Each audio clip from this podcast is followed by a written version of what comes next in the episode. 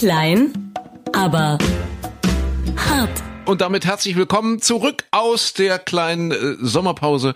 Klein, aber hart. Der kleine, bescheidene, äh, ich sag's wirklich in aller Bescheidenheit, der kleine, bescheidene Podcast für nebenbei mit äh, Michael Klein, da ist er wieder. Und André Hart, hallo, grüß dich. Ja, frisch zurück, wie gesagt, aus dem Urlaub. Äh, ja, wir, wir üben uns in Bescheidenheit. Wir wissen ja wirklich nicht, ob man uns, ob man das hier äh, alles noch braucht. Es gibt so viele Podcasts. Ich glaube, das hat ein bisschen was mit Corona zu tun.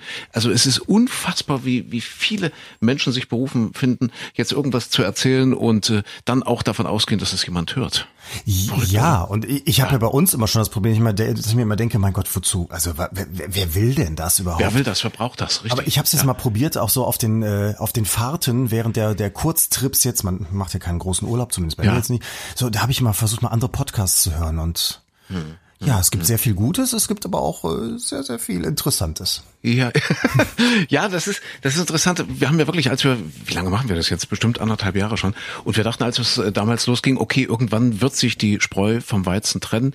Uns gibt's trotzdem immer noch, aber es gibt immer mehr. Es ist, das ist wie bei Büchern. Äh, ich habe letzte Woche zufällig eine Zahl gelesen, 200 Bücher jeden Tag, nur in Deutschland. 200 Buchtitel erscheinen täglich in Deutschland. Es muss sehr, das? sehr viel wackelnde Tische geben. Wer, eben, ja, wer liest ja. das alles? Das ist unfassbar. Ich wer meine Theorie bei Büchern ist ja immer, das ist so, so, so, so ein Geschenk, ja. womit man so ein bisschen Intellektualität noch ausdrücken kann. Ja. Und zum anderen, äh, glaube ich, sagt man auch ganz viel immer mit dem Titel, dass man denkt, mhm. ach guck mal, der wollte mal was mit Sport machen, ich schenke ihm mal ein Buch über einen großen Marathonläufer oder sowas. Und ich, also ich würde behaupten, dass 80 Prozent aller Bücher, die in Deutschland gekauft werden, als Geschenke enden, die nie gelesen werden. Das stimmt nicht. Meinst du nicht? Das sind eher 90. ich denke, es sind 90, 95 vielleicht, keine also, Ahnung. Machen wir uns nichts vor, das Volk der Dichter und Denker ist einfach ja. ein Volk ja. der Baumvernichter. Ja. Okay, aber äh, deswegen sind wir ja umso bescheidener hier mit unserem kleinen Podcast. Äh, obwohl, ich, ich muss es vielleicht an der Stelle nochmal erwähnen für alle Neuhörer, die jetzt vielleicht, äh, jetzt mal abgesehen von deiner Mama, neu dazugekommen sind. Wir, wir glauben ja schon, dass wir auch eine kulturhistorische äh, Berufung haben, diesen Podcast zu machen. Äh, eine kulturhistorische Dimension insofern, dass wir davon ausgehen, irgendwann, irgendwann wird dieser Podcast vielleicht in zwei, 3.000 Jahren entdeckt. Vielleicht das Einzige, was dann von der Menschheit, wie wir sie heute kennen und kannten, dann noch übrig ist. Und dann äh, wird man sagen, aha, das war also die Welt vor 2000 Jahren. Ja, vielleicht wie so alte Graffiti im, im alten ja. Rom oder so ein paar ja. Papyrusrollen, ja. die noch übrig bleiben und daraus reimen wir uns zusammen, Richtig. wie Kleopatra auf Julius Caesar gewirkt hat. Und das meinst du, das wird eines Tages mit unserem Podcast ähnlich passieren? Man wird uns diese Bescheidenheit hoch anrechnen, wie, wie diesem Vergil hat man ja kennengelernt im, im Lateinunterricht, diesen, diesen spätantiken äh, römischen Schriftsteller und Geschichtsschreiber, der ja auf dem Sterbebett äh, zu seinem Kaiser, damals äh, Kaiser Augustus, gesagt hat, bitte vernichte mein Werk, vernichte mein Werk. Versprich mir auf meinem Sterbebett, versprich mir in den letzten Augenblicken meines Lebens, dass du mein Werk vernichtest und dass es niemals, äh, niemals die Zeit überdauern wird. Äh, Augustus hat ihm das wohl versprochen und äh, hat es dann aber natürlich nicht gemacht. Ach nee. Deswegen kennen wir heute noch Vergil. In ja. den letzten Momenten dann doch In den letzten Momenten hat er darum gebeten, sein Werk zu vernichten. Ja, ja guck mal. W wirst du das oder werde ich das dann zu dir, je nachdem wer früher dran ist, dann auch sagen, André, ich bitte. Vernichte alle Podcasts, vernichte alle Dateien. Ja. Und dann wird es vielleicht sein wie Vincent van Gogh. Der hat ja auch quasi späten, also quasi erst posthumen Ruhm erfahren. So wird es uns geben. Äh, Wobei geben. ich habe manchmal ja. jetzt schon das Gefühl, dass ich mir denke, oh Gott, was haben wir denn da damals erzählt? Und damals ist dann ja. vor einer Woche gewesen. Ja. Und ich dann oftmals denke, ruf den André an und sag, bitte lösch es Löschen. alles. Alles das ist das Schöne bei Live-Radio, was wir ja sonst gerne machen, dass man das einfach nicht löschen kann. Das ist weg, vorbei, ja, man kann sich ja. nicht mehr grämen. Geht links rein und rechts wieder raus und deswegen finden uns ja so viele Menschen, also zumindest wenn wir uns die Quoten so anschauen, dann offensichtlich doch noch so erträglich, dass sie es am nächsten Tag wieder einschalten. Aber es liegt wahrscheinlich daran, dass es äh, echt links rein und, und rechts wieder rausgeht. Meinst du, dass sie es dann auch vergessen haben, ja? Wahrscheinlich, ja. ja. Eigentlich wollten wir nur kurz Bescheid sagen, dass wir wieder da sind, dass wir zurück sind und vielleicht unsere kleinen Urlaubserlebnisse austauschen, die natürlich viel mit dem Thema Corona zu tun haben. Natürlich, logisch. Ich war im Krisengebiet. Ich dränge mich mal vor mit der ne? mitten rein. Das heißt, äh, wir waren natürlich nicht ganz so bescheuert, bewusst in ein Krisengebiet zu fahren, äh, was in dem Fall Katalonien, also Barcelona ist beziehungsweise war, sondern wir waren schon da, als es dann zum Krisengebiet erklärt wurde, zum Risikogebiet. So rum, Krisengebiet, weiß nicht. Risikogebiet, Krisengebiet, ist es dasselbe? Weiß es nicht. Also dort ging das Leben relativ äh, gemütlich äh, vonstatten. Das heißt, Barcelona ohne Touristen, es war ein äh, total surreales Erlebnis, muss ich sagen. Wir haben eine Fahrradtour durch ein menschenleeres, also vielleicht nicht ganz menschenleer, aber zumindest touristenfreies Barcelona machen können. Eine Fahrradtour. Stell es mal vor, über die berühmten La Ramblas, so, so ohne, ohne Menschen. Du konntest dort mit dem Fahrrad so zickzack fahren, ja, die ganze Breite dieser, dieser berühmten Einkaufsstraße hin und her und her und hin. Äh, die Strandpromenaden leer, menschenleer, die Strände nahezu menschenleer. Barcelona. Äh, natürlich gab es jetzt auch, auch nicht wirklich etwas, was man, was man inhäusig hätte angucken können. Also die berühmte Sagrada Familia, dieses, dieses Bauwerk, an dem gefühlt seit 5000 Jahren gebaut wird, äh, natürlich geschlossen für Besucher, weil die, die Katalonier ja selber wissen, dass da momentan ein Hotspot ist und dass man dann solche Sachen nicht aufmachen kann. Aber es war, war sehr interessant, sehr speziell und äh, Menschen, die Menschen, die unterwegs waren, natürlich alle dort mit Masken. Die Spanier nehmen das gefühlt sehr, sehr ernst, muss ich sagen. Warst du, äh, warst du denn eigentlich vorher schon mal auch in der Region? Ja, also, in der Region. Vergleich zum Beispiel? In der Region ja, Barcelona nein. Diesen ah, okay. Vergleich habe ich nicht. Das, das muss ich gestehen, aber die Region kenne ich. Und äh, da war es natürlich sonst immer viel, viel voller. Wir waren dann dort auf einer Art Campingplatz oder Campingressort, muss man sagen. Ich, ich finde diese Art von Urlaub äh, total interessant, total schön. Hast also diese ganz weitläufigen Campingressorts mhm. direkt am Meer, hast dann also so, so deine eigene Bucht.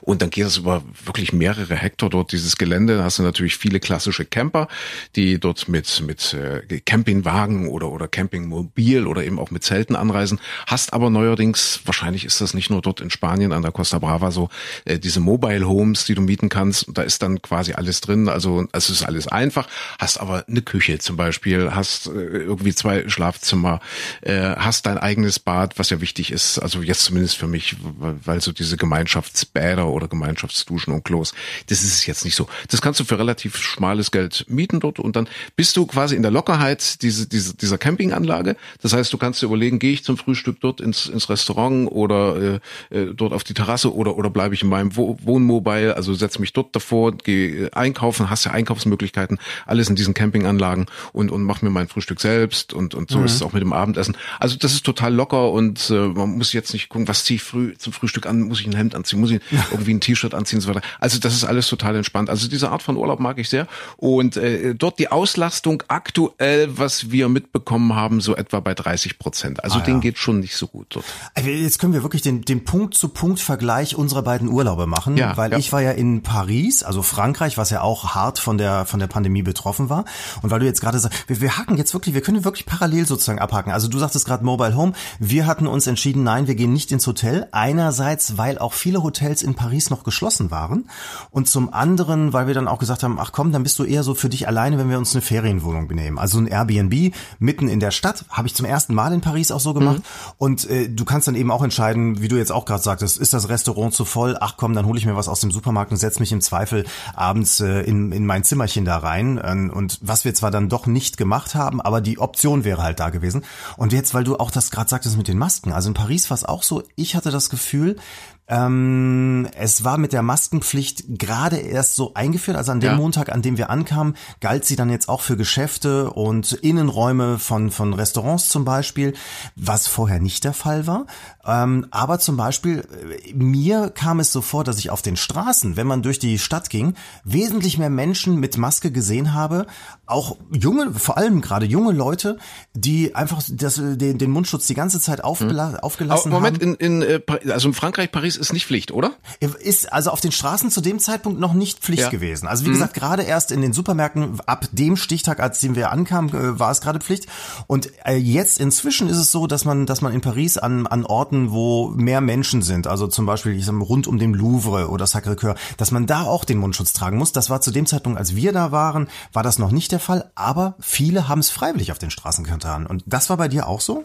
Das war auch so. Die Spanier scheinen das wirklich sehr, sehr ernst zu nehmen. Und zwar durch alle Generationen ist mir aufgefallen. Also die, die, die Kinder, Familien, äh, selbst ältere, selbst alte Menschen, völlig selbstverständlich sind die dort mit Maske unterwegs. Ich muss aber ein bisschen einschränken, dort in diesem Campingresort zum Beispiel, dort äh, galt das nicht. Das heißt also dort äh, auf diesem riesengroßen Gelände konntest du dich völlig frei eben auch ohne Maske bewegen. Gilt natürlich auch für Strand, für Strände und so weiter. Also dort gab es keine Maskenpflicht. Dort haben das dann die Leute natürlich auch nicht gemacht. Aber sobald du rausgekommen bist auf die Straßen, war wirklich wirklich sichtbar, deutlich sichtbar und wahrnehmbar, dass sie das echt ernst nehmen und dass sie das jetzt auch nicht so so großartig stört. Wir, wir haben ja nun äh, und äh, das ist ja der eigentliche Kern dieses dieses äh, kleinen Podcasts, äh, nämlich so mal ein bisschen zurückzuschauen, was ist passiert in der letzten Woche beziehungsweise in den letzten Wochen. Wir haben ja hier immer noch die großen Demos, die die Anti-Corona äh, beziehungsweise Corona-Maßnahme-Demos, ja, wo keine Ahnung, gab es da nicht die Diskussion, waren es 17.000 oder waren es 1,7 Millionen oder so? Ich weiß, weiß ja, das, das erinnert mich so ein bisschen an die an die Trump-Amtseinführung damals, wo man ja. auch die Bilder verglichen hat, wie viel ja. waren es bei Obama, wie viel waren es bei Trump und dann dann gab es ja diesen lustigen Bildvergleich. Man sah diesen Ausschnitt da äh, vor dem Brandenburger Tor und dann behaupteten ja die Veranstalter und im Internet ging das rum, das waren 1,3, 1,7. Ich glaube, es waren hinterher waren es über 80 Millionen, die da standen angeblich. Nein, es, es, es ging immer weiter höher und dann gab es dieses Bild von der Love Parade ein paar Jahre zuvor, wo mhm. es 1, ich weiß es nicht, wie viel Millionen waren und dann sahst du, es war also riesige, wesentlich größerer Platz äh, von der Siegessäule bis zum Brandenburger Tor noch in den in den Tiergarten da oder in den Wälder da rein und so weiter und so fort. Nicht Tiergarten, das war anders, aber da in die Wälder rein und so. Und äh, ja, und dann dann behaupten diese drei Männchen, die sich da hingestellt haben, wir waren 1,3 Millionen Leute. Es war schon sehr sehr lustig zu sehen. Ja, ja, ja. Mhm. ja. Ich, ich frage mich auch, also jetzt wirklich mal ganz naiv. Das ist jetzt gar nicht polemisch gemeint oder so. Ich frage mich auch, wogegen wird da jetzt noch demonstriert? Dagegen, dass man eine Maske in der Straßenbahn bei uns jetzt, also wir reden jetzt wieder von Deutschland, dass man in, im Bus oder in der Straßenbahn eine Maske aufzieht, beziehungsweise beim Einkaufen. Äh, weil ansonsten gibt's doch kaum noch Beschränkungen. Also das heißt, der sogenannte Lockdown ist ja weitestgehend aufgehoben. Okay, jetzt veranstaltungsmäßig kann ich in eine Diskothek, aber ich glaube, das verkraften ja die meisten Leute auch. Deswegen muss man ja nicht auf die Straße gehen, weil, wir jetzt, weil jetzt gerade die Clubs noch geschlossen sind. Aber wogegen demonstrieren diese Menschen jetzt eigentlich äh, konkret? Äh, gegen das, was war? Gegen den Lockdown, den wir hatten? Oder demonstrieren die gegen das Virus? Oder demonstrieren die aus Prinzip? Oder was ist es? Erklär es mir bitte. Ich bin da jetzt wirklich ganz naiv, weil ich mich ehrlich gesagt jetzt persönlich, gar nicht mehr so sehr eingeschränkt fühle. Okay, also vielleicht das noch der Vollständigkeit halber, als wir dann zurückkamen aus dem Risikogebiet, natürlich vorbildlich, wie wir sind, Anruf beim Gesundheitsamt, äh, die haben auch, wir sind mit dem Auto gefahren, das muss ich dazu sagen, weil das eben äh, auch recht praktikabel ist, wenn du, wenn du auf so einen, so einen Zeltplatz, auf so einen Campingplatz oder Campingressort fährst, äh, ja, du knallst einfach alles, was du brauchst, hinten rein in den Kofferraum, dann ist das Ding voll und dann hast du eigentlich alles, was du dort brauchst und bist relativ flexibel. Gut, man fährt 16, 17 17 Stunden darunter, aber mit einer Pause in einem Hotel zum Beispiel irgendwo an der französischen Grenze. Also von hier, von Sachsen aus fährt man 17 Stunden bis mhm. darunter an die Costa Brava. Das ist eigentlich alles machbar und alles relativ entspannt. Also angerufen äh, beim Gesundheitsamt, die hatten dann gleich am nächsten Tag einen, einen Termin für, für einen Test. Ja, das heißt, dann ging's in die Klinik und das hat dort zehn Minuten gedauert, war dieser Testgeschichte und nach 36 Stunden, knapp 36, ja, also anderthalb Tage etwas später, hatten wir dann das Ergebnis. Also in dem Falle Negativergebnis. Das funktioniert relativ einfach. Kriegst du so ein kleines Schriftstück mit, ist ein QR-Code drauf, kannst du dir äh, einfach einscannen, beziehungsweise wenn du die Corona-App hast, kannst du es auch direkt über die App abfragen, ob du positiv oder negativ bist nach diesem mhm. Test. Und danach war es eigentlich erledigt. Also das war jetzt sicherlich, also bis dahin galt selbstverständlich diese Quarantäne. Übrigens nicht Quarantäne, Quarantäne, wegen, wegen wie Couture, ja, war es nicht 40 Tage? Couture? Äh, Im äh, Französischen 40 Tage. Ich glaube, die Soldaten mussten 40 Tage irgendwie manchmal eben auch irgendwo weggesperrt eingesperrt werden. Mhm. Wenn die, wenn oh. die wohl irgendwie auch äh, aus fremden Ländern kamen, da gab's ja ganz viel, was war das, Gelbfieber, glaube ich, hatten die damals gerne mal, wenn sie richtig. irgendwo aus Russland richtig. oder sonst wo kamen. Ja, richtig, genau. Und äh, ja, Quarante, also anscheinend, ne? Von, von 40 Tagen, aber das habe ich diese Woche auch erst bei euch in der Sendung gelernt. Siehste? Wusste siehste, ich vorher siehste? auch noch nicht. Und daher kommt, kommt die 40, also und daher kommt Quarantäne, Quarantäne, nicht Quarantäne, Quarantäne. Guck dir mal an, heutzutage jammern ja. wir hier über 10 Tage, damals waren 40 Tage. Siehste, siehste. Ja. Okay, also äh, ja, ein Tag Quarantäne und danach kam ja dann schon das Ergebnis, alles gut und das Leben ging dann mit seinem normalen Lauf weiter. Also äh, die Frage nochmal, wo, wogegen richten sich jetzt die Proteste? Hilf mir wirklich, ich bin da total naiv, ich verstehe es gerade nicht. Ja, äh, also erstmal nur noch ganz kurz einzuhaken, ich habe von mehreren Leuten gehört, bei denen ist es nicht ganz so easy gelaufen mit dem Test und mit, vor allem mit dem Ergebnis. Die wurden dann über fünf, sechs, sieben Tage, in Bayern ist das ja häufiger mal passiert, ja, dann genau. auch vergessen man, und so weiter. Aber das, grundsätzlich ist es ja... Man kann das ja nochmal so erklären, Corona-Test ja. kurz erklärt, ja, also fällt das Ergebnis negativ aus, ist es positiv, fällt das Ergebnis positiv aus, ist es negativ, nur in Bayern fällt das Ergebnis immer aus.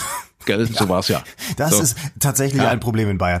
Ähm, ja, aber äh, warum die demonstrieren? Es ist fällt mir auch schwer, ich, äh, das nachzuvollziehen. Also ich kann ja verstehen, wenn man zum Beispiel jetzt Barbetreiber ist oder einen Club hat und so weiter. Ja. Und das, das ist geschlossen und da darf eben nichts passieren, dass man dann sagt, Leute, äh, wir haben keine Einnahmen mehr, wir, wir, äh, wir sind jetzt hier, irgendwann sind die Ersparnisse aufgebraucht, wir brauchen Hilfe. Dass man da demonstriert, habe ich vollstes Verständnis für. Ähm, was, was ich halt nicht so verstehe, ist, es sind ja offenbar viele Leute der Meinung, äh, entweder A, das sind natürlich die ganz äh, interessanten Menschen, die sagen, dieses Virus gibt es gar nicht. Die nächsten, die sagen, das ist nur ein Schnupfen, das ist eine Grippe. Da kann man sich auch wissenschaftlich drüber streiten. Dann gibt es natürlich, das ist sicherlich was, wo man, wo man drüber reden kann. Sind die Maßnahmen zu hart? Sind sie zu, zu, zu lasch? Ähm, ist es, ist es berechtigt, für so ein Virus äh, alles so herunterzufahren? Ich bin der Meinung ja, äh, weil, weil das eben ein neuartiges Virus ist, das es so in der Menschheit bisher, in, in, vor allem in unserer globalisierten Welt, wo alles mal so schnell um den Planeten rumgeht, so noch nicht gegeben hat. Ähm, aber da, das sind sicherlich, da kann man unterschiedlicher Meinung sein. Aber deswegen, ich, ich verstehe auch nicht, da, da, dass man dann äh, ja auch so demonstriert, wie es da getan wird. Also sprich ohne Mund-Nasenschutz, ohne Abstände und so weiter und so fort. Äh, klar wird immer diskutiert, warum durften denn die Black Matters äh, Demonstranten da irgendwie unterwegs sein. Naja, weil die mhm. zum Teil dann eben auch versucht haben, noch irgendwelche Abstände mit einzuhalten oder so. Und das sind ja gerade Leute, die der Meinung sind, das äh, wäre alles nicht nötig. Es ist natürlich dann schwierig, in so einem Fall sich an geltendes Gesetz vielleicht zu halten und äh, versuchen die die Pandemie trotzdem noch ein bisschen einzudämmen, wenn man gleichzeitig der Meinung ist, es gäbe sie gar nicht. Ne? Ja, ja, ja. Aber diese Demonstrationen gibt's glaube ich in, in Frankreich und in Spanien äh, nur ganz, ganz ganz, ganz, ganz wenig, ne? ganz wenig. Also wir haben ja. da äh, wirklich gar nichts mitbekommen. Böse Zungen sagen ja bei uns, das ist schon wieder so eine Art, ach um Gottes Willen, das, das sind wirklich die bösen Zungen, die es behaupten, das ist so eine Art Verweichlichung. Ja, das ist die Folge von 80 Jahren Frieden, dass die Menschen jetzt einfach gucken, ach ja, was, warte mal, eigentlich geht's uns so gut. Ah, jetzt haben wir endlich was, über das wir uns wieder beschweren können. Es gibt diesen diesen äh, äh, Post, ich weiß nicht, ob du das auch mitbekommen hast, der, der wird gerade viral über WhatsApp, bei Facebook, was weiß ich wo geschrieben. Stellt euch vor, ihr wärt im Jahr 1900 geboren. Hast ja. du das gelesen zufällig? Ich glaube ja. Was ja, also sinngemäß, wenn du wenn du 14, 15 bist, äh, fängt der Erste Weltkrieg an. Dann bist du erwachsen, da ist der Erste Weltkrieg gerade vorbei. Äh, dann kommt die spanische Grippe. Das war ja dann so äh, ausgehender Erster Weltkrieg, also 1918, 19, 19, 20 rum. Die, das war wirklich ein Problem. 50, vermutlich bis zu 50 Millionen Opfer gefordert hat die spanische Grippe. So, dann dann hast du das irgendwie überstanden. Dann kam die Weltwirtschaftskrise Ende der mhm. 20er. Da warst du also dann um die 30 durch und warst arm wie eine Kirchenmaus in den, in den also was jetzt zumindest die breite äh, Bevölkerungsschicht betrifft. So, dann, dann war die Wirtschaftskrise äh, einigermaßen, na ja, ne, eigentlich noch mittendrin. Dann kam dann dieser verrückte Massenmörder Hitler und dann hast du plötzlich im Nazi-Deutschland gelebt. Dann, dann gab es den Zweiten Weltkrieg. Als das alles vorbei war, warst du Mitte Ende 40. Dann die schwierige Zeit des Aufbaus und ja, ehe dann wieder irgendwann mal Land in Sicht war, bist du ein alter alter Mann oder eine alte Frau gewesen. Das, das in etwa sinngemäß sagt dieser Post aus. Und heute, was ist heute? Heute regen wir uns darüber auf, wenn wir im, im Bus oder beim Einkaufen eine Maske tragen müssen. Ja, ich, ja. ich finde es auch so erstaunlich. Dass, aber ja. wie gesagt, da, da sind wir gleicher Meinung, da, da können wir beide gar nicht großartig diskutieren. Ähm, ich, mir fehlt da auch so ein bisschen das Verständnis für, warum man nicht einfach. Ich glaube, das Problem bei der Nummer ist einfach, man schützt ja weniger sich selbst. Da kann ja jeder dann auch für sich, könnte ja jeder für sich entscheiden, auch weißt du was, ich gehe das Risiko ein oder ich gehe es nicht ein. Das wäre ja zum Beispiel so mit der Impfung, ne? Also wenn, wenn der Impfstoff da ist, soll meinetwegen jeder für sich selbst entscheiden, ich will diese Impfung nicht oder doch. Wobei dann natürlich wieder das Problem ist, dann kann sich das Ganze trotzdem weiter verbreiten. Es wäre natürlich besser, je mehr Menschen sich impfen lassen, aber nach Umfragen sind ja irgendwie 90 Prozent der Meinung, äh, ja, ich werde das dann machen, um mich zu, äh, zu schützen mhm. und mich und andere zu schützen. Aber das ist ja wieder eine andere Geschichte. Bei diesem, bei diesem Sto Stück Stoff vor der Nase sind ja die meisten Menschen der Meinung, ach, das schützt mich ja im Zweifelsfall auch gar nicht. Und warum soll ich es dann machen? Da ist so dieser Egoismus dann so groß, ne? dass man, dass man den dann nicht aufsetzt, äh, weil man nicht nachvollziehen kann, wenn ich das jetzt tue, bin ich ein ganz, ganz kleines Rädchen, das bei dem Großen und Ganzen vielleicht mithelfen könnte. Und wenn man dann noch der Meinung ist, ach, das ist ja sowieso alles ganz harmlos. Ich glaube, da ist hier in Deutschland wirklich das Problem, das habe ich auch bei Facebook äh, schon Fragen bekommen, kennt eigentlich jemand jemanden, der es hatte? Und wenn, dann wird immer gesagt, ach ja, und jemand, der es schwer hatte, war doch sowieso schon über 80 und hat eigentlich, äh, soll der sich jetzt auch nicht beschweren, wenn er stirbt, weil ist auch dann mal für gut und vorbei. Das ist natürlich in Italien und Frankreich anders gewesen. Also ja. ich glaube, da sind sehr, sehr viele Menschen dabei, die kennen jemanden, die kennen auch vielleicht einen 40-Jährigen, der zwei Wochen lang im Koma lag oder ähnliches. Und ich weiß es halt aus Bekannten und Freundeskreisen, dass äh, aus Frankreich und aus, aus Großbritannien, dass da viele auch jüngere Menschen hart betroffen waren. Deswegen hat man eine ganz andere Sicht darauf. Hier in Deutschland ist es zu weit weg gewesen wie heißt dieser schöne Satz? There's no glory in prevention. Also sprich, wenn man äh, vorher Prävention übt, dann wird man hinterher dafür nicht belohnt, weil die Leute sagen, ja. ach, ist doch nichts passiert. Guck mal, war, war ja doch alles übertrieben. Genau. Ihr habt ja. euch alle geirrt mit euren. Ja deswegen kann ich nur empfehlen. Einfach mal nach Frankreich, nach Spanien und mal da die Leute fragen. Die sehen das alle sehr, sehr anders. Mhm. Oder eben in die USA gucken, da ist ja in dieser Woche auch einiges passiert. Also ja, Corona, ja nach wie vor gigantische Zahlen, die uns von dort erreichen. Und zum ersten Mal überhaupt äh, jetzt ein äh, Nominierungsparteitag. Dort wird ja im November ein neuer oder eben ein äh, neuer alter Präsident gewählt. Zum ersten Mal äh, haben die das virtuell gemacht mit dem Joe Biden, mhm. der jetzt tatsächlich auch gekürt ist ja. Das heißt, äh, das ist ein Ereignis in dieser Woche, in der zurückliegenden Woche. Äh, wir haben jetzt die beiden feststehenden Bewerber, also für die Demokraten ist es Joe Biden, für die Republikaner ist es äh, klar äh, Donald Trump. Im Grunde genommen zwei Opis. Wir hatten das in dieser Woche in der ja. Sendung immer wieder äh, kurz gestreift. Zwei Opis, die um den wichtigsten Chefsessel der westlichen Welt kämpfen. Ja, das heißt, wenn, wenn äh, die neue Amtszeit beginnt, Anfang kommenden Jahres wird der eine 75 sein, das wäre dann Donald Trump, oder der andere im 78, das wäre dieser Joe Biden. Und äh, ich finde, das sagt ein bisschen was über den Verfallszustand dieses Landes aus, oder? Oder, oder vielleicht sogar der westlichen Welt. Zwei Opis, die, die sich da so äh, festkrallen und, und sagen, wir, wir machen das und das sind ja jetzt auch keine äh, ja un, unbeschriebene Blätter, die haben ja beide auch äh, relativ viel Dreck am Stecken, wenn man sich das so alles so anschaut. Es erinnert ein bisschen an die Zeit damals, äh, als als der Ostblock vor dem Ende stand. Ja, so diese winkenden greisen Staatschefs, die so gesagt haben, aber wir, wir treten nicht ab, wir, wir machen ja weiter. Äh, ich, ich weiß nicht, wie das ausging, wissen wir alle. Und es hat so ein bisschen was Dekadentes, finde ich. Aber vielleicht ist das auch nur mein Eindruck. Keine Ahnung. Ich, ich will es ja gar nicht so jetzt in dieser Hochsommerzeit ins, ins, so ins Negative ziehen. Die Demokraten sind jetzt natürlich in Aufbruchstimmung und hoffen natürlich, dass sie den Donald Trump irgendwie abgelöst bekommen. Aber Gott, hätte man da nicht irgend, irgendwas was Besseres hinsetzen können? Ich meine, diese Kamala, diese, diese Vizepräsidentin, die jetzt äh, dort äh, von, von Joe Biden nominiert wurde, das ist ja schon mal ein Hoffnungsschimmer. Aber hätte das nicht irgendwie noch ein bisschen, ja, ach, sagen wir ehrlich, ich weiß nicht, dynamischer? Ich, ja, aber wir beide haben doch vorher von der noch nie gehört. Also äh, nee. kanntest du den Namen? Nein. Ne? Nein, nie gehört. So und bei den äh, bei den äh, Kandidaten, die vorher zur zur Auswahl standen, da ist nun mal, das ist ein, ein demokratischer Prozess. Diese Partei hat sich dann entschieden, der, der die meisten Stimmen hat, ist eben Herr Biden. Und wenn Sie es jetzt mal in, in Deutschland anschaut, äh, ich meine bei der CDU die Nachfolge äh, Kanzlerkandidatin oder Kandidat, das ist ja jetzt auch nicht so, dass man sagen würde, oh ja, es ist ganz eindeutig, das kann nur Herr Röttgen sein, Herr Laschet oder Herr Merz oder wer auch immer. Da, da ist ja auch nicht äh, nicht so viel. Und ich denke dann aber auch immer noch mal zurück, damals als als äh, Angela Merkel zum ersten Mal als Kanzlerin äh, angetreten ist. Die Älteren unter uns erinnern sich noch daran. Ähm, ich habe damals auch gedacht, um Gottes willen, die kann doch niemals Kanzlerin machen. Was ist denn das für eine Tante? Die wird doch im Leben nicht dieses Land führen können. Und siehe da, im Moment, glaube ich, in den letzten Jahren äh, sind wir in manchen Situationen froh gewesen, dass sie dran war. Ja, aber sie war damals unter, unter, meine noch äh, unter 50, oder? Wie alt war denn Angela Merkel, als sie rankam? Wie lange ist sie, wie lange ist sie jetzt dran? 15 Jahre, 15, also ich meine, 16 sie, oder sowas. Jetzt ne? ist sie 64, meine ich. Ja, also war die war die 48, 49 oder sowas? Ja, ne? also äh, ja? auf ja. jeden Fall weit ja. äh, vom Alter von von Herrn Biden entfernt, auf jeden Fall.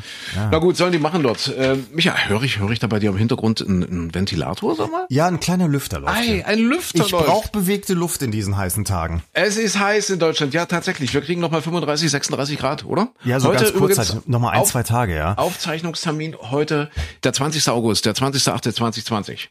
Ja, richtig, genau. Nochmal für die Geschichtsschreibung, der, später in 2000 Jahren, das. Aber apropos da fällt mir jetzt ja. gerade wieder ein, das, das, was ich so, so, so spannend auch finde, wie jetzt, ähm, ich war ja im Juli in Paris, wie, das war auch eine warme Phase, Gott sei Dank ja. nicht ganz so heiß, aber wie auch so eine Stadt sich, sich dann auf, auf Sommer umstellt und die Pariser machen seit einigen Jahren eine ganz schöne Aktion, ja unten am Seine-Ufer gibt's Paris Plage, wo früher richtig Sand aufgeschüttet wurde, ah. den Sand lässt man jetzt seit zwei, drei Jahren, glaube ich, weg, ähm, aber es zumindest dann Liegen gibt und ein bisschen Wiese und, und hier ein, ein Wassersprenger und da kannst du äh, Volleyball spielen und und, an der anderen Stelle Tischfußball und so, was man ja gemacht hat, um, um die Stadt lebenswerter in den Sommermonaten zu machen.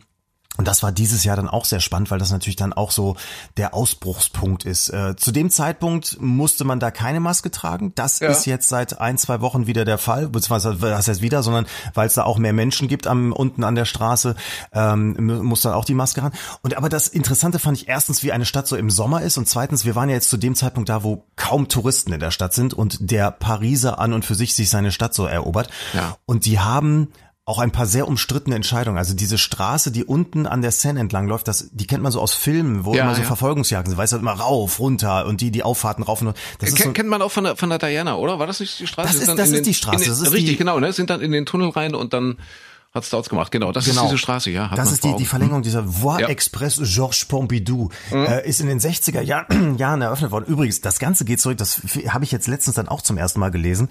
Der äh, berühmte Architekt Le Corbusier, den, den kennen viele sicherlich, weil er ganz tolle Sachen gemacht hat. Der hatte allerdings auch den wahnsinnigen Plan, Paris viel autogerechter zu machen. Ähm, so ein bisschen davon übrig geblieben ist eben diese Schnellstraße am Seineufer entlang. Der wollte aber zum Beispiel das Marais-Viertel, das ist so eigentlich eines der alteingesessensten jüdisches Viertel, Viertel mit ganz vielen kleinen Geschäften, ganz, ganz toll, mit vielen Restaurants und so weiter. Das wollte er platt machen, viel ja. autogerechter machen, viele Straßen durchziehen und ich glaube 18 riesige Hochhäuser einfach nur da reinsetzen. Und man kann drei Kreuze machen, dass das nicht passiert ist. Ähm, ja, und, und diese Straße, die unten am Seineufer entlang geht, die wird seit 18 Jahren immer wieder gesperrt für diesen Stadtstrand. Ja. Und seit einigen Jahren hat, hat die äh, Pariser Bürgermeisterin Anne Hidalgo hat dann durchgesetzt, dass die komplett gesperrt wird, nur noch Fußgängerzone ist, was schon ein Riesenskandal war, weil da natürlich dann der ganze Verkehr ja auch nicht mehr langfahren kann. Und ja. jetzt hat sie diesen Sommer in der, in der Corona-Krise hat sie gesagt, wir haben sowieso in der Stadt weniger Verkehr, wir probieren es jetzt aus, wir sperren noch eine Parallelstraße ja, dazu, die Rue de Rivoli, die geht am Louvre vorbei, eine der größten Querachsen in Paris, nur noch Fahrräder, nur noch Busse. War für uns jetzt natürlich super angenehm, da lang zu laufen. Die Pariser also man kann es nur so deutlich sagen, die Pariser kotzen im Strahl, ja. weil natürlich jetzt zum Beispiel, wenn du Handwerker bist, du musst mit deinem kleinen Auto irgendwo hin, du kannst nirgendwo mehr halten, es ist in mhm. den Seitengassen Riesenverkehrschaos. Wir saßen da auch irgendwann, da kommt die Müllabfuhr nicht mehr durch und so weiter. Aber die Pariser Stadtregierung hat durchgesetzt, wir probieren das jetzt mal aus, wir wollen okay. sowieso die Autos der Stadt haben und jetzt im Sommer plötzlich auch eine der Hauptachsen gesperrt. Habe ich aber habe ich aber auch gesehen in Spanien, also jetzt äh, zumindest in größeren Orten dort an der Costa Brava in der Playa de Aro zum Beispiel, wer schon mal unten war, dem sagt das vielleicht was oder, oder Palmas. Allerdings machen die es dort temporär. Das mhm. heißt, äh, die machen das dann so am Spätnachmittag oder so, machen die es dann dicht quasi abends, wenn dann eben äh, ja die deutlich weniger Touristen als als sonst dann dort flanieren, die können jetzt eben dort auch auf den Hauptmagistralen flanieren, die dann tatsächlich für den Autoverkehr gesperrt werden. Das ist neu dort übrigens, ja. Aber die machen es dann halt tagsüber wieder auf, wenn dann eben solche Dinge wie äh, keine Ahnung, dass die Händler dann ihre Geschäfte beliefern müssen, Müllabfuhr etc. Das ist dann wieder auf und äh, so irgendwie am Spätnachmittag machen die dann äh, diese Hauptachsen wieder zu. Aber jetzt nur in der in der Corona-Krise oder das generell? Das weiß ich, das weiß ich ehrlich gesagt nicht. Das kann ich dir nicht Aber sagen. interessante Konzepte, ja. oder? Dass das so. Also ja. es war tatsächlich so, dass ich gedacht habe, äh, ja, die Stadt wird ein bisschen lebenswerter. Für zumindest für mich jetzt in dem Moment als Fußgänger. Du ja. wirst da dauernd von Fahrrädern überfahren und äh, du musst mehr gucken als sonst, weil bei den Autos weißt du immer noch, wann die kommen. Bei den Fahrrädern ist es lautlos, rauscht ja irgendwas oder so ein E-Roller rauf, der rauscht an. Das ist in Paris ja auch sehr sehr beliebt.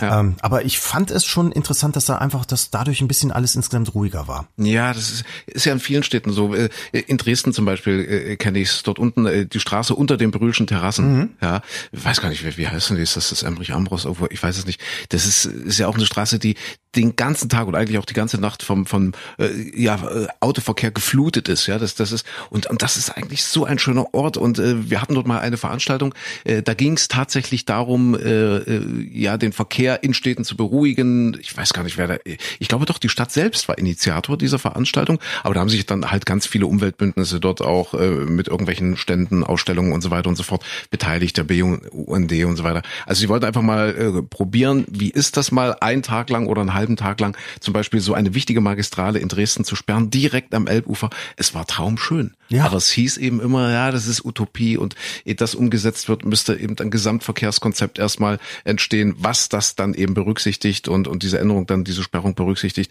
Sonst würde ringsherum alles kollabieren und so weiter und so fort. Aber es war traumschön, gerade dort äh, in solchen Ecken, klar, ja, so schöne Städte wie Paris oder Dresden oder wie auch immer. Äh, ja, sollte eigentlich öfter passieren. Ja, vor allem du hast ja, in Dresden genauso wie in Paris, das ist ja praktisch die gleiche Situation. Direkt ja. am, am Wasser. In Paris schaust du dann von der Seite aus auf die Inseln, also auf, auf äh, Notre Dame zum Beispiel. Was im Moment nicht der, der allerfröhlichste Anblick ist, mhm. das kann ich mir direkt mit dazu sagen nach dem Brand. Ähm, aber in, in, in, an der Elbe ja genau das Gleiche. Und ich weiß zum Beispiel von Düsseldorf, da war es auch so, die haben, ich meine in den 80er Jahren, hatten die im Prinzip genau die gleiche Situation, auch so eine Straße direkt am Rheinufer entlang gehen, an einen der, einigen der schönsten ja. Häuser der Stadt natürlich. Und das war genau am Ufer, du konntest im Prinzip nur über so einen winzigen kleinen Bürgersteig laufen und äh, dann haben die damals beschlossen, wir packen diese Straße in einen Tunnel. Und dann wurde ewig gebuddelt gebuddelt, ein riesiges Verkehrschaos. Es haben natürlich ganz viele in Düsseldorf gesagt, ach du meine Güte, seid ihr denn bescheuert und was soll denn der Schwachsinn? Da redet heute keiner mehr drüber. Es genießen alle, dass da oben jetzt nur noch Fußgängerpromenade ist.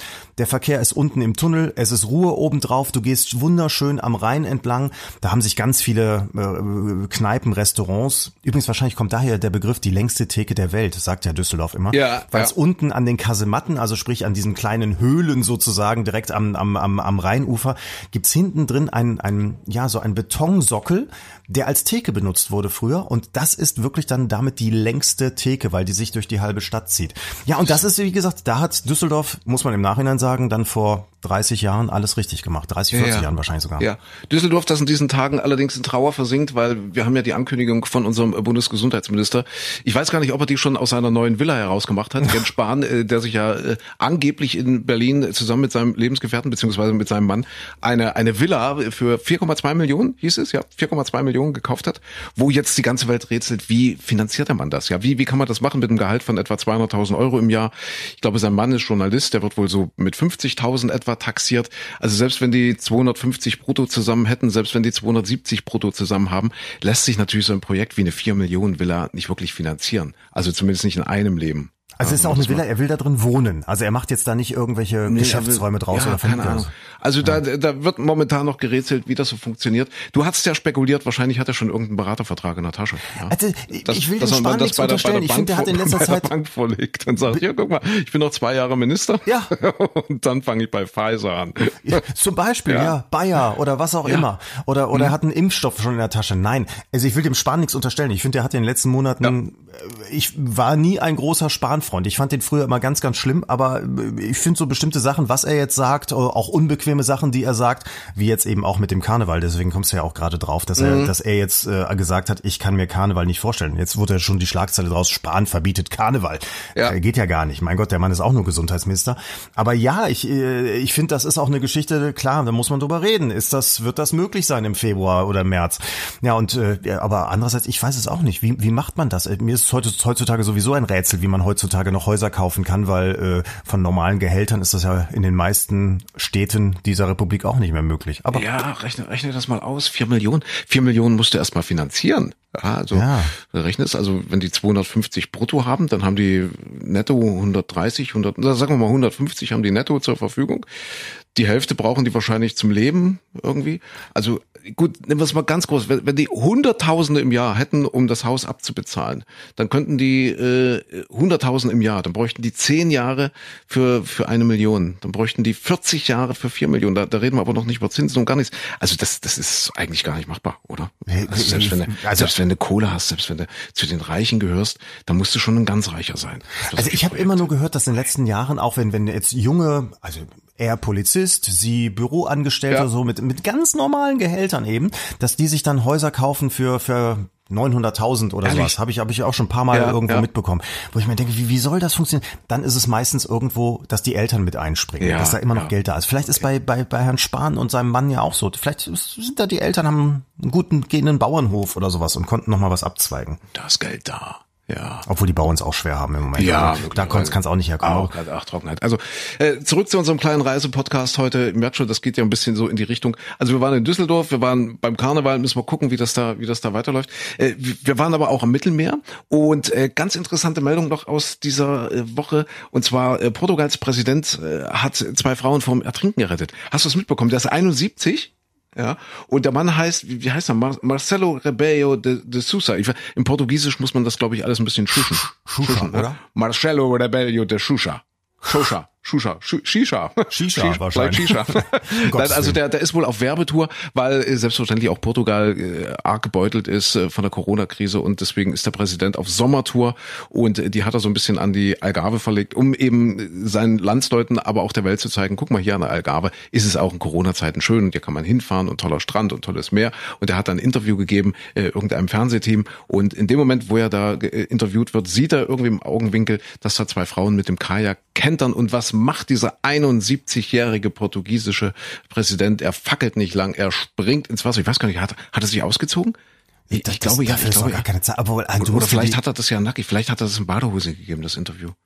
Aber ich weiß nicht. Das, also dann wären es jetzt schon sehr, also sind schon viele Zufälle. Nein, aber äh, der ja. ist wirklich reingesprungen und der ist wirklich reingesprungen, ist dann hingeschwommen, dann kamen dann noch andere Leute irgendwie dazu, die auch helfen wollten und äh, war dann wirklich der erste irgendwie bei diesen beiden jungen Frauen. Ach. Ob die jetzt ertrunken wären oder ob die nur in nur, ob die nur in Schwierigkeiten waren, das, das sei jetzt dahingestellt. Aber er ist auf alle Fälle jetzt äh, kein Schwätzer gewesen, der gesagt hat, Mensch, kann ja mal jemand kommen und helfen, sondern er ist zack schnurstracks rein ins Wasser, dort rausgekrault wie ein junger, wie ein junger Fisch im Wasser und hat den Mädels dort geholfen. Und also ich kenne ihn nicht, deswegen ich hätte jetzt bloß, äh, das kann ich da ja. nichts unterstellen. Wäre es äh, Donald Trump gewesen ja. oder wäre es Putin gewesen oder wäre es, weiß ich nicht, der Lukaschenko oder sonst wer gewesen, dann hätte ich unterstellt, das ist jetzt alles inszeniert gewesen, damit man gut in der Presse dasteht. Ja, ja, das Aber war seine Pressesprecherin und ihre Freundin. War, haben gesagt, ja, fahrt da mal raus mit dem Kajak, kentert bitte. ihr kriegt ein Zeichen. Genau. Und ihr ertrinkt bitte nicht, aber ich rette euch dann auch. Ja, ja genau. Und der Präsident dann mit Schwimmflügeln, die wurden dann später wegkaschiert. Da, den Fotos. Ach, guck mal, ja. Videotrick wahrscheinlich. Videotrick, genau. Ja, und wenn es die Kanzlerin gewesen wäre, also erstmal schön die Vorstellung, sie steht dort am Ostseestrand irgendwo, gibt ein Interview, macht Werbung für Mecklenburg-Vorpommern und die Strände. Vielleicht im Bikini, weiß man nicht, ja. Nee. Ne? So. Immer, immer schön hier in diesem Zweiknopfanzug. Ja, ja. Und ja. dann wäre sowas passiert. Stell dir mal vor, da wären dann Leute da irgendwie draußen auf der Ostsee gekentert mit dem Kajak. Was, was hätte sie gemacht? Eine SMS geschrieben. ja, genau. Ja, die ist doch, die ist doch so eine große Simserin. Also. Ja, die, sie, sie hätte eine Erklärung wahrscheinlich erstmal abgegeben. Sie hätte, so, sie hätte das Interview unterbrochen. So, ich muss heute Erklärung abgeben. Oder, oder sie hätte einfach ganz laut rausgerufen, ihr schafft das! ihr schafft das! Ja, aber ich sag mal, ja. in der, in der Altersklasse, wenn so viele Menschen drumherum stehen, äh, junge, äh, knackige ja. Kameraleute zum Beispiel, Journalisten, der Pressestab und Bodyguards und so weiter, da würde ich es auch sehr verstehen, wenn sie dann sagt, äh, Entschuldigung, wir machen jetzt Stopp, aber ihr helft da erstmal. Ja. Also, dass sie sich nicht selbst in die Fluten stürzt, hätte ich vollstes Verständnis für. Warum das in Portugal anders ist, weiß ich nicht. Also mit 71 Jahren gibt's da vielleicht auch andere, die besser geeignet wären als DLRG-Rettungsschwimmer. Aber wir haben wir, der heißt Rebello. Rebello. Rebello. Re Rebello. Marcelo Rebello de Chacha. Da musst du ins Wasser, wenn es so heißt. Da muss, da muss auch in 20 Jahren noch ins Wasser mit 90. Wahrscheinlich, bei dem Namen auf jeden ja, Fall. definitiv. Die schaffen das. Ich stelle mir das sehr das. schön vor. So, Micha, was, was, was machen wir noch schnell? Ganz kurz, äh, natürlich äh, hier unser Überlebenstipp in Corona-Zeiten, in Sommerzeiten. Wir hatten ja immer so ein paar Streaming- und Lesetipps. Ah, ich habe viel gelesen im Urlaub. Kannst Ach. ja nichts anderes machen dort an der Costa Brava. Ja. Also außer mal eine Fahrradtour vielleicht äh, kurz in Barcelona. Viel mehr ist ja nicht drin, außer wirklich Erholung pur und viel gelesen, viel gelesen. Aber das, das schaffen wir jetzt alles gar nicht in diesem Podcast. Äh, vielleicht so ein kleines Appetithäppchen. Äh, ich will mich auch nicht immer vordrängeln. Hast du irgendwas? Bist du über nee, irgendwas dann mach du erstmal. Ich, mach, ich hab gleich. Ich habe gelesen äh, Mary Trump. Das ist die Nichte von Donald Trump und ihr Skandalbuch. Gott, ich weiß gar nicht. Ach, das Gott, hast du schon wie gelesen? Heißt denn jetzt, wie heißt denn jetzt gleich der Titel? Irgendwie immer mehr und mehr ist nicht genug oder oder so und immer mehr und immer mehr. Äh, den Titel, oh Gott, ich habe ihn jetzt gar nicht gleich gleich auf dem Schirm. Aber jedenfalls ein wahnsinnig erfolgreiches Buch. Äh, ich hatte gesehen, am ersten Tag hat die alleine in den USA 950.000 Exemplare verkauft. Ja, nur Wahnsinn. in den USA am ersten Tag. Und das Buch ist jetzt seit, wie lange? Zwei Monate oder so? Ist es jetzt, ist es draußen? Sie geht da auch aktuell noch auf die Corona-Krise ein. Und im Grunde geht es darum, ich fange mal an beim Vater. Beim Vater von Donald Trump, der hat ja im Grunde genommen das Trump-Imperium begründet. Das wird alles auch so ein bisschen beschrieben, wie der angefangen hat. Der hat wirklich mit relativ wenig Geld angefangen. Der hieß Fred Trump. Und äh, der hat ein bisschen was von seinem Vater geerbt, aber er, da war er noch ein relativ kleiner Junge, als er gestorben ist. Also mit, mit elf oder zwölf ist der Papa gestorben. Die Mama hat das dann alles verwaltet. Und mit 14, 15 war immer schon so ein bisschen bauaffin, war immer schon einer, der so gerne Häuser bauen wollte und sich für Architektur interessiert hat und so weiter. Der hat also mit 14, 15 schon angefangen, dieser Fred Trump, wir reden jetzt über die 30er Jahre, 20er, 30er Jahre, hat er angefangen, so Garagen zu bauen und die zu verkaufen. Ja, hat gesagt, ja. ja, ich projektiere das mal, kaufe mir hier so ein paar Quadratmeter Bauland, dort stelle ich eine Garage drauf und die verkaufe ich dann. Und, und so, so ging das los. Und der ist dann relativ schnell, äh, als dann der Zweite Weltkrieg zu Ende war, ist er relativ schnell reich geworden, weil die ganzen Heimkehrer, die ganzen heimkehrenden US-Soldaten und so weiter, die, die brauchten dann Wohnungen und denen wurde Wohnungen versprochen. Und dann ja insgesamt der Lebensstandard, der Wohlstand äh, ging ja mit riesen, mit rasanten Schritten voran in den USA. Und dann hat er sich halt so in diesem Wohnungsbau eher so für, für die, für die die untere und Mittelschicht hat er sich halt so ein bisschen profiliert und sich einen Namen gemacht und dort ganz viel Geld verdient. So, der hatte äh, vier, fünf Kinder, fünf Kinder meine ich, ja genau. Und äh, Donald Trump war irgendwie der mittlere Sohn und der hatte einen großen Sohn ältesten Sohn, logischerweise. Das war der Freddy. Also Freddy, Fred, Freddy, der älteste Sohn. Und der ist, um es jetzt mal ganz kurz in der, in der, in der äh, schnellen Version zusammenzufassen, der ist mit Mitte 20 schon schwerer Alkoholiker gewesen. Der hat das also alles nicht verkraftet. Das waren schon Playboys, das waren schon Lebemänner. Also die Söhne dann, ja. Also die hatten schon so Flugzeug und schnelle Autos und so weiter und so fort. Und der äh, konnte das alles also nicht wirklich verkraften. Der hat es nicht verkraftet. Der ist dann so ein bisschen abgerutscht und äh, Donald kam auch mit seinem Papa nie zurecht. Dieser älteste Sohn, äh, der war halt so, so der, der, der autokratische äh, Bauherr und, und hat wohl auch relativ lieblos dort in seiner Familie agiert, hatte eigentlich nie Zeit für seine Kinder und seine Frau. Ja, und dann war quasi Donald Trump der Nachrücker. So. Und sie macht jetzt quasi so ein bisschen, sie ist Psychologin, diese Mary Trump, die, die Tochter dieses ältesten Sohnes, macht jetzt quasi den, den Vater, also ihren Großvater dafür verantwortlich, dass es mit Donald Trump alles so schief lief, äh, dass, dass erstmal ihr Vater mit Anfang 40 gestorben ist als schwerer Alkoholiker.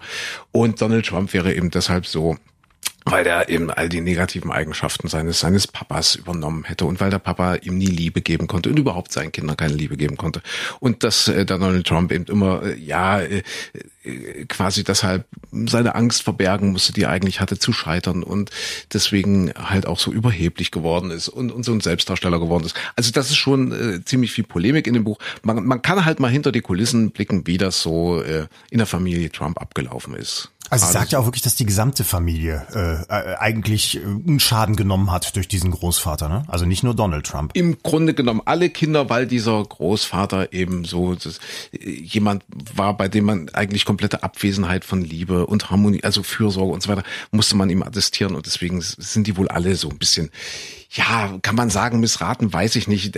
Das Buch ist schon sehr polemisch geschrieben. Das gab dann auch jahrelange Erbschaftsstreitigkeiten, als der Papa dann mit 93 Jahren gestorben ist. Und die war natürlich dann sehr enttäuscht, diese, diese Nichte, dass sie nichts geerbt hat und dass die sich das dann irgendwie über die Gerichte erstreiten mussten.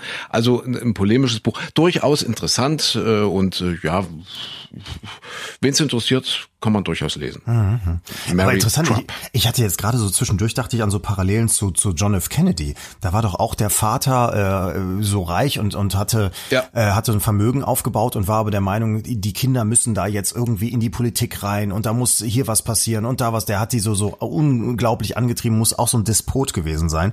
Naja, und John F. Kennedy war ja nun aber doch irgendwie ein bisschen intelligenter, hatte ein bisschen mehr Empathie offenbar als, als Donald Trump, aber trotzdem da so, so, so ein Übervater, der dahinter stand. Ja, übrigens auch die Parallele bei John F. Kennedy hatte auch einen älteren Bruder und der ist aber im Zweiten Weltkrieg abgestürzt, also war irgendwie Kampfpilot oder so.